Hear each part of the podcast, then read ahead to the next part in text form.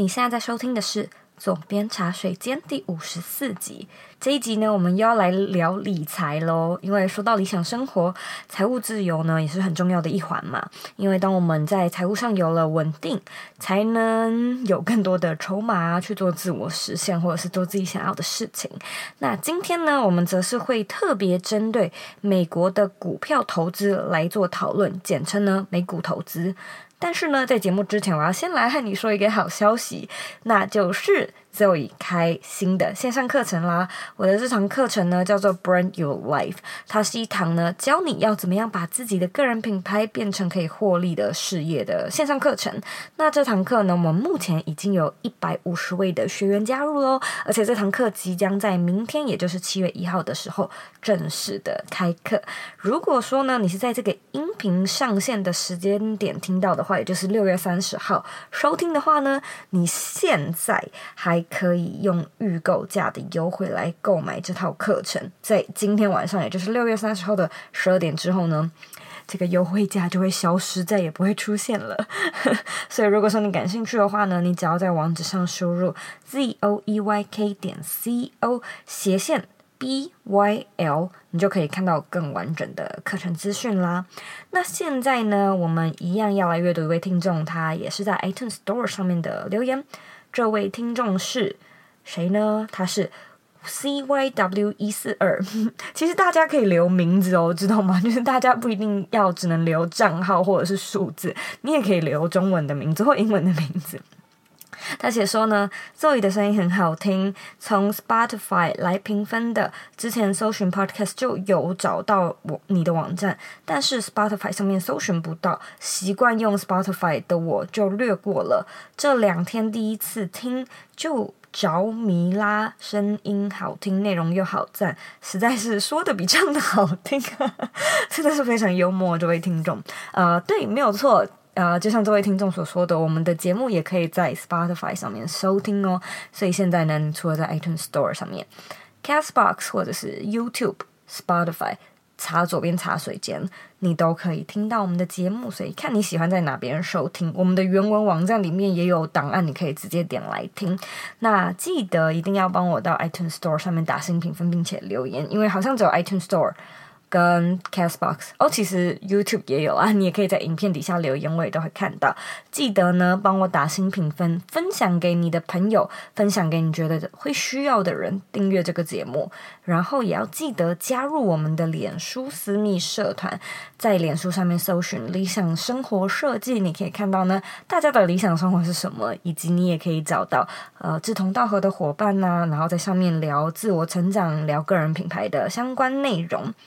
好，今天呢，我们的内容啊，要先跟大家说一下，美国股票可能会有一点点深奥，尤其是我们会在节目里面分享一些数字的计算，还有可能理财相关的专有名词。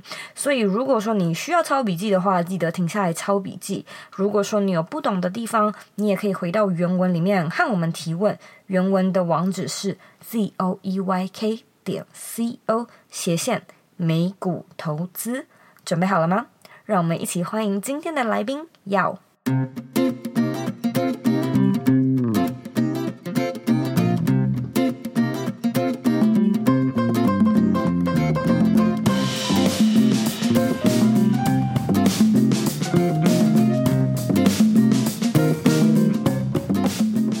啊，我相信很多。听众或者是在看影片的观众应该都知道耀是谁。那我今天很荣幸呢，能够邀请到他来到这个节目上。要，可不可以请你和大家自我介绍一下呢？啊、uh，Hello，大家好，我是耀呢。我今年目前呢正在经营投资理财和个人主成长主题的频 YouTube 频道。然后今年二十五岁，然后从小在越南长大。五年前呢回台湾念大学，然后现在呢我正在居住在泰国。嗯，所以当初是什么原因会让你开始接触投资理财？就是是什么契机啊？那个时候发生了什么事情吗？嗯，在国中的时候，我家破产，这个故事我的跟很多人分享过，因为我觉得没没有什么要隐藏的。呃，在国中的时候，我家做生意破产，那个时候我家非常有钱，所以我妈就给我答应了很多事情，例如说是。呃，你大学的时候送你去哪里读书啊，嗯、然后买什么东西给你啊，但是后来这些答应呢都没有都没有做到。其实我也不怪他们，因为生活本来就很难，有时候呢意会很多意料外的事情。嗯，然后即使那个时候家里很多钱，我都没有存钱的习惯。嗯，我有投资的习惯，所以呢，到大学那时候呢，我是没有什么存款，而且那个时候呢，我生活非常的安稳。嗯哼，所以后来现在，如果我过得很安稳，我会害怕，所以已经有那种。就是 traumatized experience，就是那那一段时间就给我觉得，我现在如果过得安稳的话，我就会会很担心说，天啊，是不是又有什么事情要发生了？呃，在大学的时候呢，我就自己一个人过来台湾嘛。那个时候呢，我跟我爸拿了差不多几万块钱，我就直接来台湾了。我还记得我花了四万块买了一台 MacBook，然后剩下的钱好贵够，剩下的钱呢，我就够缴房租几个月，然后吃饭这样子。嗯哼，然后。后来呢，过了几个月的时间呢，我爸就没有再寄钱给我了，所以我就要自己去打工，自己去存钱。所以那个时候，我就我就去图书馆啊，去也不是说去图书馆，因为我没有去图书馆的习惯。我去书局，嗯，OK，比较 gay 吧一点。我去书局想要看一些可以呃让我赚钱的书，我就遇到了《富爸爸穷爸爸》这一本书嘛，然后看了一本又一本，一本又一本这样子，然后就开始接触理财这一方面。嗯，这真的非常有趣诶。我觉得你说到一个很重要一点，就是有一个意外事件的发生嘛。因为像可能小康或者是过得很优渥、很不错、很安逸的家庭，都不会觉得这件事情非常的重要。就是以我的例子来说，我也是到大概今年吧，然后去、嗯、去年底、今年我才开始想说，好像不太 OK 诶，这样 不行诶。然后也是跟你一样，就是富爸爸一本接着一本的看，就觉得哎，怎么停不下来的，一直看，一直看这样子。然后我就是也因此就是呃接触到 Selina，就看到她的频道，然后就看到你，然后就说怎么有人可以把理财讲的这么好笑？然后你的影片也有很好笑，其实有 很好笑。其实一点有很多人跟我说，他就有些人。觉得说我是一个搞笑频道，不是理财频道。但是，而且我觉得，嗯，我觉得这是一个一个很有趣的一点，就是 stereotype。因为很多 gay 呢讲话就比较直接，所以对很多、嗯、呃很多直女或是直男会觉得说，当我们在嘴贱的时候呢，大家都觉得好笑。呃，但是那个时候我们是真的在搞笑吗？还是是真的在呛你的？那这个你要自己思考了吧。我觉得倒也是，可能因为以前就是从小到大就那种讲理财，好像都是那种中年大叔啊，或者是年纪比较大，然后都是一板正经，然后用了很多专有名词，然后你也听不懂，然后你就想说。因为听不懂，然后就也不想了解，又不有趣，也不好笑，好像也跟我没有什么关系，然后也不知道这件事的重要性，所以我觉得这个一开始确实是要找到一些动力，就是可能就像你的观众，可能有一些人会觉得哇，就看你的影片特别舒压，然后还可以学到东西，所以这是一个蛮 好的。我在我在开始学投资之后，现在呢，我学了一段时间，我开始运用之后，我就发现其实没有这么难。然后为什么他们在电视上或在节目上都搞得这么复杂？因为就是人心的态度嘛。因为如果简单的事情、无聊的事情，没有人想要做。所以他们就复杂化，就想要讲的越难，然后越用越多名词，搞得越就是什么今天什么都要涨啊，今天什么跌啊，这样子搞的。因为我们人心态就想要知道现在正在发生什么事情。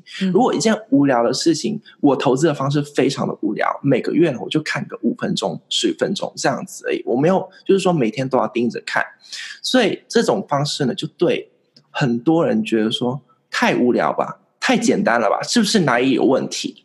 嗯哼，我真的，我觉得我一开始也有会会有这样的一个迷思，诶，就是会觉得真的有那么简单吗？是不是有诈才这么简单呢？呃，我我忘记这谁讲了一句话，在赚钱的时候呢，我们要主动，越主动越好；在投资的时候，越被动越好。你可以解释一下这句话是什么意思吗？嗯，例如说主动型基金好了，就是我们银行。银行卖的那种 mutual fund，嗯哼，active mutual fund 主动型基金，其实百分之九十五的主动型基金都会输给这个市场，因为他们一直想要赢这个市场嘛。但是如果一个人去操作的话，一定会有主观因素影响。例如说呢，我想要赢这个市场啊，还是说哦，人家买什么我就要跟着买，不然呢，如果我是亏钱了，就很丢脸。还是上司给他很多的压力，他就觉得说他一定要买什么，一定要卖什么，这样子呢，就可能就因为他原本判断的被很多因素影响之后呢，就有一点错掉了，嗯、这样子导致很多的基金其实都没有办法赢这个市场，或是比原本预期的差很多。嗯，所以你会觉得说，在这里所谓的被动，指的是不要受到自己太多的心情干扰吗？对，像我的方式呢，我是投资指数，指数呢，嗯、指数型基金，呃，这样子呢，我每个月它就自动去投资嘛，所以如果现在涨，它也是自动卖；它现在跌，它也是自动卖。但是差别就是在涨的时候呢，同样一千块，可能我就只能买了一点；但是在跌的时候呢，同样一千块，我就可以买到比较多。它涨回来的时候呢，我就比较多的钱，这样子就不用一直考虑说。靠摇现在涨那么高，我还是要买吗？它现在跌了，现在跌那么多，它还会继续跌吗？嗯，对不对？我们我们会一直考虑这样子。我们一直听到新闻说，现在最高点，每天都一直讲最高点，最高点什么时候还是最高点？嗯、然后大家跌的时候，我就跟你说了吧，一股市熊市要来了，一直要跌，要跌了，我就叫你说不要买，现在你要买 就赔钱。没有，他什么就是新闻，什么什么东西都能讲，因为。因为讲的越夸张，越多人想要看嘛。嗯哼，嗯，原来是这样。那那你刚刚有提到，就是你在做它，等于说你自动的让它让这件事情自动化，但是你自己有设定一个停损点吗？就是涨到什么时候买，跌到没有，就一直的买进，一直的买进。对，因为如果你投资指数，比如说，比比如说投资美国大盘指数，嗯哼，呃，我现在一次就可以买。美国最大的五百家公司，嗯哼，这个是不可能跌到零的。为什么呢？因为美国五百家公司都跌到零。你要想哦，美国的公司它不是只在美国，它是全球化。例如说什么 Nestle、雀巢、嗯、Apple、嗯、Microsoft，像这些公司，他们是全球性的。如果这五百家公司倒，那就代表全球都会被影响到，那世界末日，嗯、你的钱也不需要。应该是应该是世界末日发生了什么战争爆炸之类的。对，但是那时候你的钱就不重要了。嗯，生命比较重要。那我有点好奇哦，就是你说你就可能大学的时候意识到，好想要开始赚钱，开始学投资。那投资的标的有这么多种，就是你为什么专注在美股呢？其实这是。可能崇洋媚外的关系，这个答案也太可爱了吧！好直接，OK。对，因为我第一本读的就是《富爸爸穷爸爸》，它根本就不是台湾的书。对，没有错。所以我就一直接触下去，就是美国。再来呢，我我后来本来有想说投资台湾五十，嗯哼，因为在台湾有很很多人讲说要投资台湾五十，嗯，但是呢，台湾五十里面只有五十家公司。比如说标普五百里面就有五百家公司，这样子分散风风险的话，我觉得美国投资美国可以让我更好的分散风险，台湾的比较就比较难做到。嗯哼，但是也也但是这样说其实也不对，因为只要你投资到指数型基金，比如说台湾五十，你就是把你的风险分散掉了，一次就分散，就是比你买个股风的风险低很多，因为个股你是投资一家公司。嗯，那时候你已经投资一大把公司了，所以风险已经低很多了。那你会不会觉得，就是很多人会说，哦，如果说买股票买那种共同基金啊，然后分散风险的话，虽然说风险是分散了，但是你如果说你要赚的话，它的那个利润也是比较低的。有真的有这件事吗？呃，很多人觉得说，过去的美股大盘成长的平均是七 percent。然后过去十年的平均成长率呢是十五 percent。如果你贪心的话，你就觉得七到十五太低。但是我们在投资的时候，我们应该要追求 average，不要赢过这个市场，而是跟这个市场一样就好了。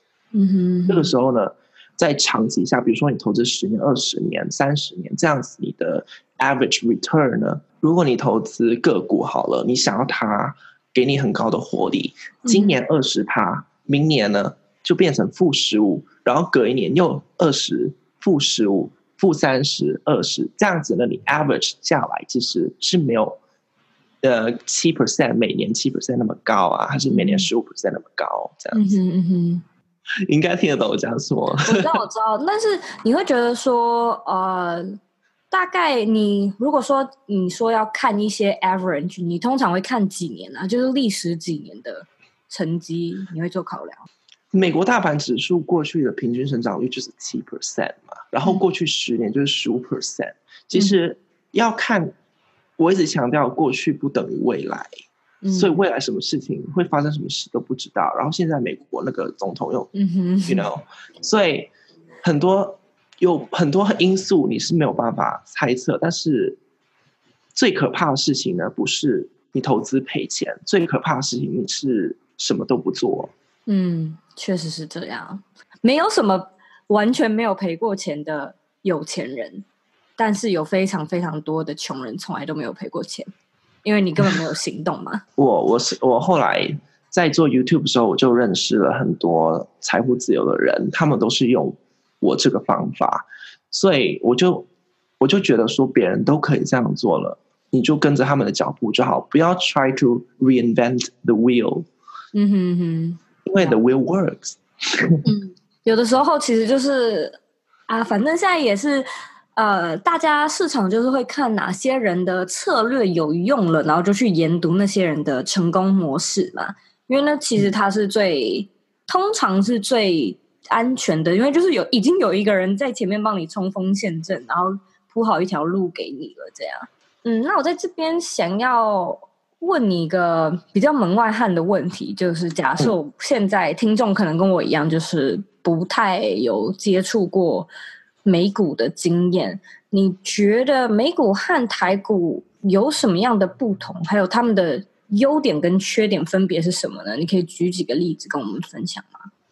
嗯，就像我刚刚举的例子啊，如果现在我投资到台湾大盘指数零零五零好了，嗯，呃，零零五零只有五十家公司，然后如果我投资到美国标普五百。里面就五百家公司，这样呢，我分散风险的效果会比较好。这是一个其中的一个 example。那其他呢，我就没有研究台股了，所以我没有办法跟你说台股跟美国有什么差别。但是台股呢，在国际上，当我们在学股票分类的时候，台湾市场呢算是新兴市场，不是已开发市场，所以新兴市场的风险呢，当然就是会比已开发市场高。嗯。了解。那在全世界已开发市场还有哪些国家？除了美国之外，英国什么的吗？嗯、美国、英国、欧洲啊，然后那个日本、香港、新加坡。嗯、日本、香港、新加坡也已经是了。对，好，台湾加油。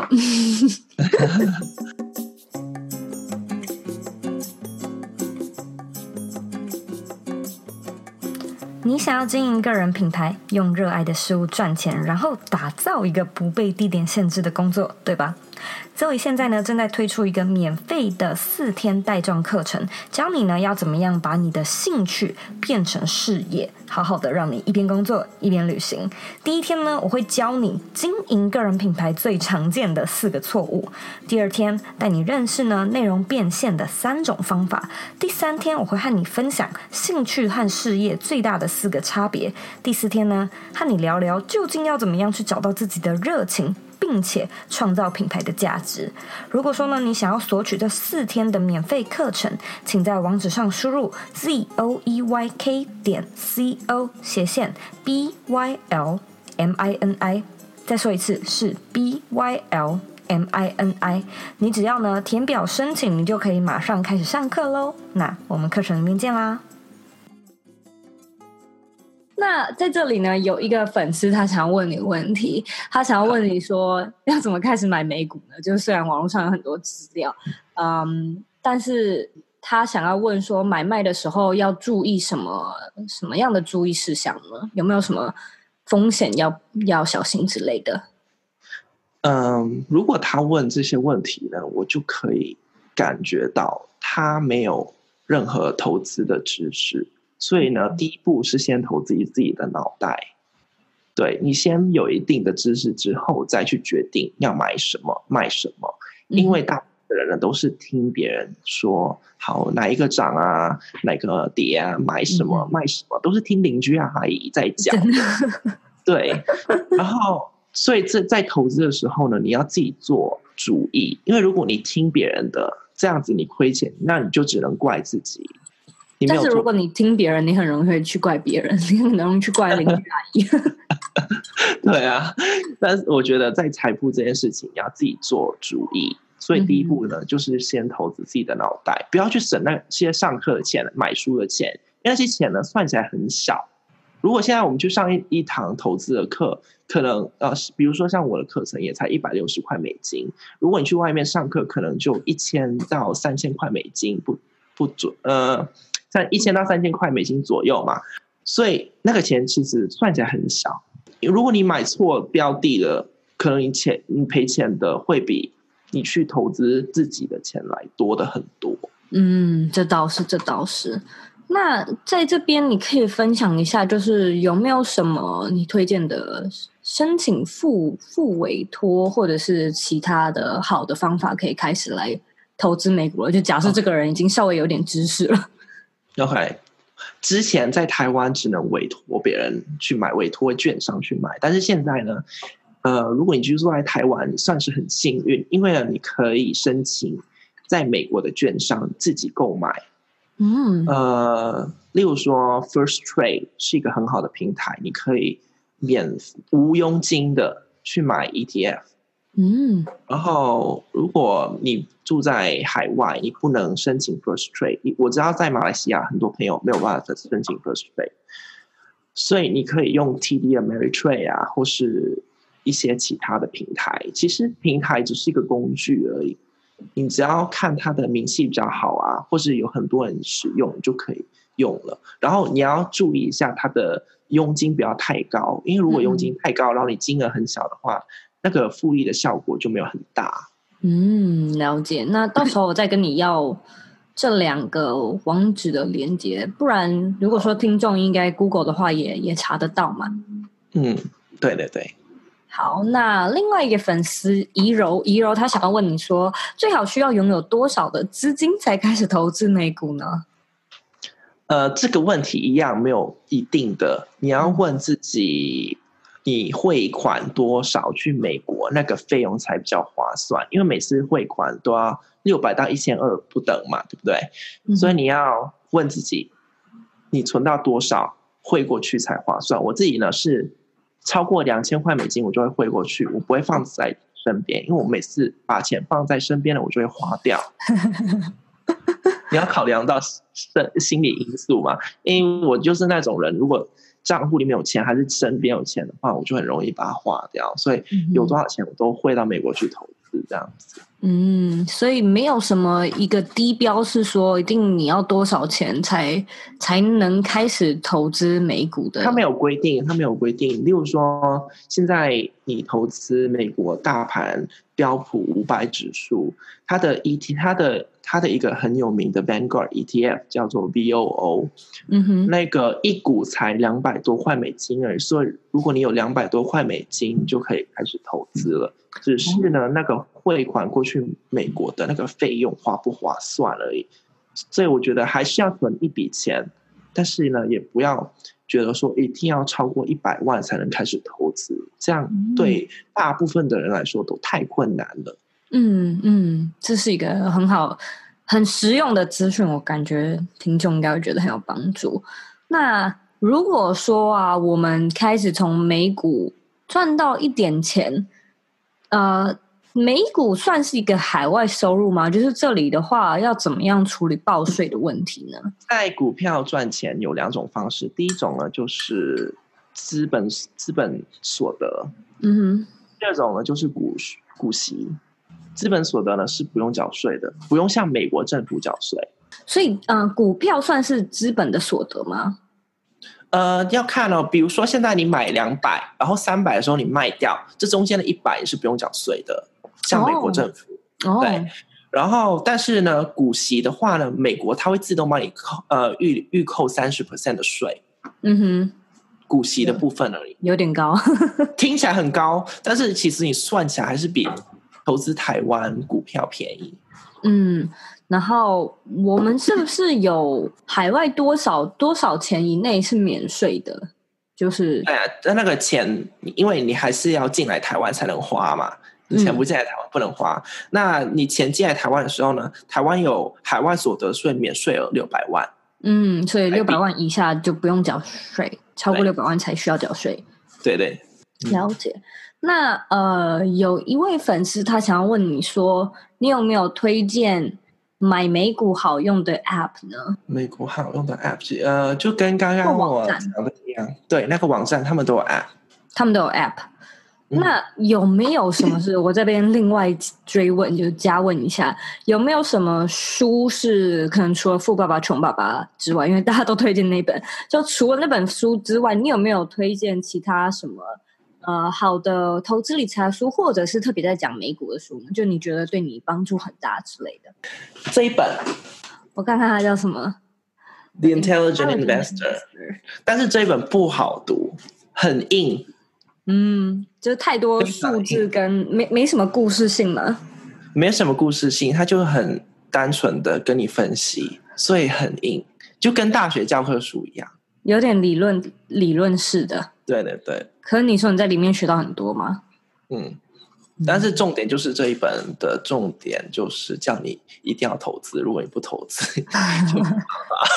好哦，那聊到这边，我觉得大家应该都知道你有在做一个美股的课程，就是能不能够跟跟大家分享一下？因为我在想，可能有些听众也开始在想说，呃、好 overwhelm，就是这要怎么学呢？你可不可以介绍一下你？对。我的课程是很简单的，因为我觉得太多的媒体、太多的新闻、太多的 blog 都把布洛格都把投资这一部分讲的太复杂，所以我在我的课程中呢，教大家怎么用很快速的方式、很简、很简单的方式去建造一个投资组合，然后每年呢，只要花差不多一个多小时的时间去经营，然后全部给它自动化。这样子你就不用去担心自己的心情啊，自己，然后或是市场的因素影响，全部自动化。这样子就跟我刚刚讲的一句话一样，在赚钱的方面，我们要越主动越好，因为钱赚钱的是没有上限的嘛，你想要赚多少钱都可以。但是呢，在投资这一部分呢，越被动越好，就给他去滚就好，我们不要去烦恼说今天要投资哪个东西，明天要投资哪个东西，因为这。你一直把心思消耗在那些地方，你就没有心思在你的主业，这样你就做不大。嗯，这这倒是一个蛮好的、蛮好的建议诶，因为就是它可能是适合比较现在，尤其是自媒体当道，很多人都可能很想要自己有一个。自己的品牌啊，或者像耀一样，就是有一个自己的 YouTube，然后但是可能在一开始的时候，前期可能还没那么大，然后又想要一个自己的被动收入，这时候就可以 用这个课程里面学到的东西。其实我的课程不是适合所有人，如果你想要快速致富的话，你不要报名我的课程，因为我没有办法帮你做到。那你觉得你给的那个期限是多久呢？就是他们要学多久，然后或者是说测试多久？啊你学的话，可能只要一两个多小时就可以把整个课程学完了。就是说，因我建议呢，大家投资至少十年。十年哦？为什么十年呢？十年蛮长的。十年蛮长，你要给自己设一个金额，比如说你要多少钱，嗯、那很多人就抓不准我到底要多少钱。嗯，其实我也很难告诉你说你要多少钱，但是呢，我自己的金额是我的财富自由金额。嗯哼，呃，应该大家都有听过，就是四 percent 法则，年收入年年支出乘以二十五等于你的财富自由金额，然后这个财富自自由金额在每年提领出四 percent，其余的金额再给它继续滚，这个钱呢你是永远都花不完的。嗯，这是一个很好的公式。所以呢，我目前的目标是一百万美金，然后每年我领出四万去过生活。如果我还没有达到那个目标，我是不领这个钱出来的。哦，所以就是用这样的方式，你就会，你就一直在等待所谓的，你等到他那个数字达到你想要的那个标准的时候。对对对。哦，这倒是一个蛮聪明的方式诶，我怎么之前好像还没有听人家说过？可能有很多人说 学的还不够多，要花多一点时间学习。但是你因我知道，在学习投资理财的时候呢，很多人喜欢丢出一个数字是一百万美金，我自己也不例外。嗯、因为我想要我的退休生活是一百万美金，然后每一年四万美金来过生活。嗯哼，不一定你也要这样子做。你要看你自己的，你想要过什么样的生活？因为有些人生活的非常极简，你就不需要花到四万块。嗯哼，对不对？那这样子，比如说你要花一万还是两万？这样子你就可以两万乘以二十五，这样子就是你的投资金额嘛。那你可能就比较快达标这样子。对对对，你达到财富自由，不是说非常富裕才是财富自由。嗯，只要你的被动收入可以足够让你过基本的生活，这样你就算是财富自由了。然后这样子你就不用去工作嘛。嗯，你就可以把你所有的时间去做你真正想要做的事情，还是经营的事业。然后再利用那些时间去赚更多的钱，去购买我们奢侈品啊，或是一些我们很想很想要的东西。嗯嗯，真的是这样。因为我记得我之前看清崎罗伯特太他太太的书，就是《富爸爸富女人》吧。然后那本书他就有提到说，你要怎么样去算出你什么时候才可以。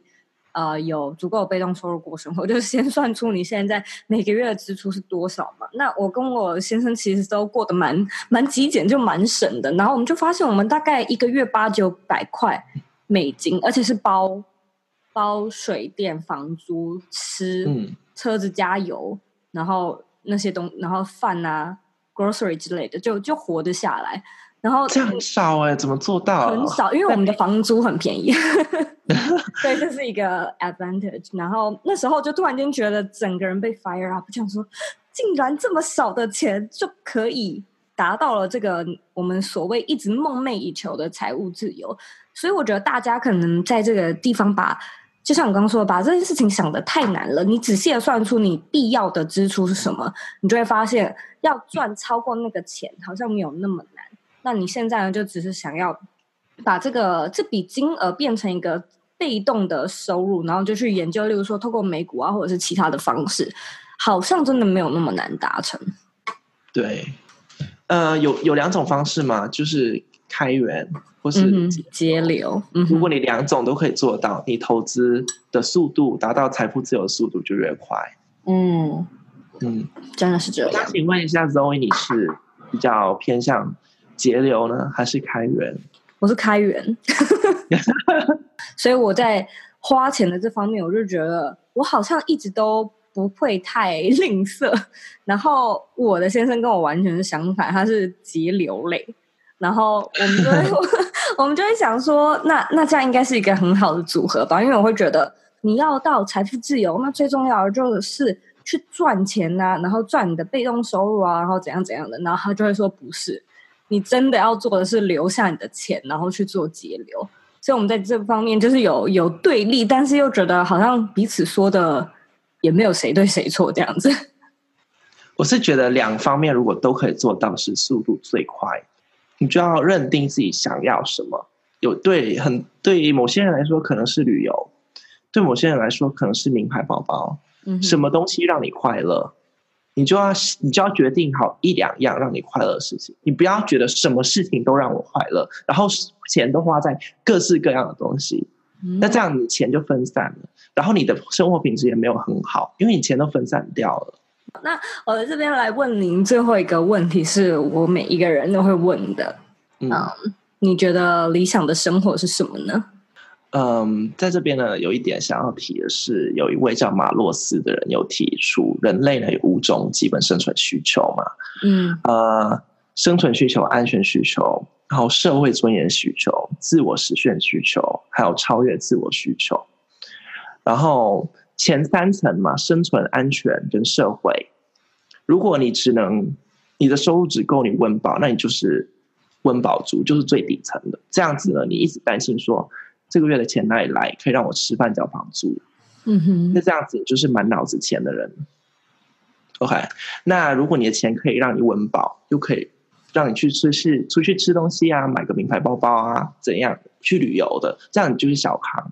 嗯哼，但你还是满脑子钱，因为如果你不想着赚钱，你这些基本需求都满足不到。嗯哼，对。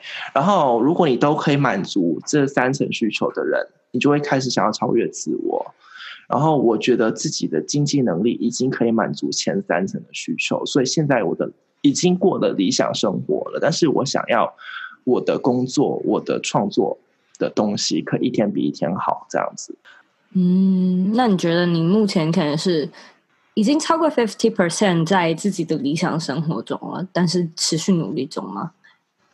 嗯，我现在的日常生活，我我我可以去我想要吃的餐厅，我想要去哪里玩，我都可以去。嗯，所以这已经满足我的需求，因为我对对我来说，这两个两项是最重要的。我现在住这里呢，我随便住就好了。嗯，对，那些对东西对我来说不重要，然后我也对名牌的东西也没有追求，所以这我已经满足这两层的需求了。那现在呢，我唯一还不满足的是我自己的技能，所以我一天一天都在追求，说我可以怎么样可以拍更好的影片啊。嗯。这非常的棒哎！我在想，很多人应该，嗯，很努力的，就是希望可以达成至少像你现在这样子的生活吧。就想吃的话就可以去吃，想去玩就可以去玩，然后不要再被自己的工作绑着，可以专注在自己想要做的创作上。哎，我有点好奇，想要再问一个问题哦，就是当初你说你大学开始。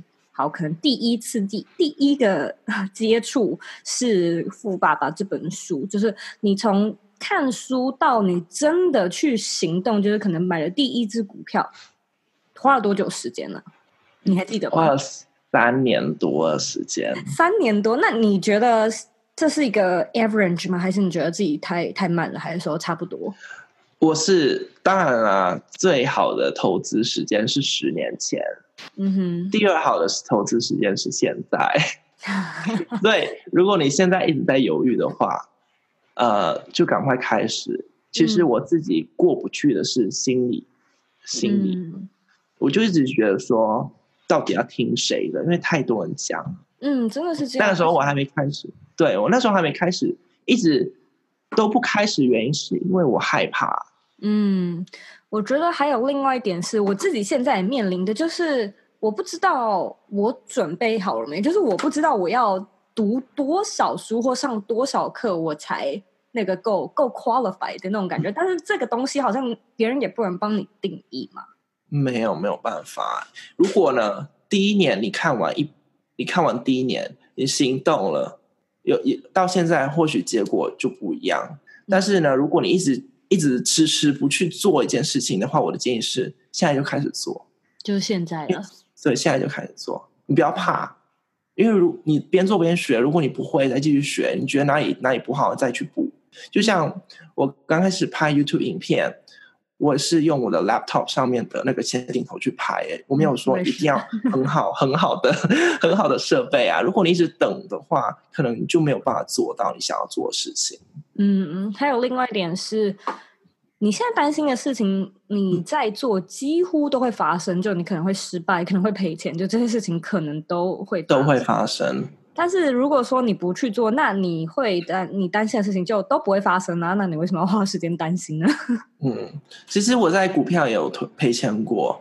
呃，我刚刚投资的时候呢，我就会看银行的那些 App，他们不是有推荐那个主动型基金吗？嗯，然后他会跟你说，他会跟你算出你的风险是什么样子，然后他就给你推荐什么样子的商品。然后我刚来台湾第二年的时候，我自己也有买了这些基金，虽然没有很多钱，就是每个月五千块这样投资。嗯，然后我也没有耐心，我也没有去看一下这些商品是什么东西，我只是单纯就是银行推荐给我就买了。嗯哼嗯哼嗯，所以后来我去学到更多知识之后呢，我才发现自己原来做这些错误为什么错。嗯哼，我们只能往回看，没有办法往前看。嗯嗯。那如果说大家对你感兴趣的话，在哪边找到你呢？我在我觉得这个听众应该大家都知道，在 YouTube 上面呢，就搜寻 Yale Chen Y A L E C H E N。然后在 IG 呢是 The Yale Chen 啊，我建议大家可以去最重要的 IG，很好看。谢谢。好，我今天非常感谢你花时间来到茶水间，我跟你聊得很开心。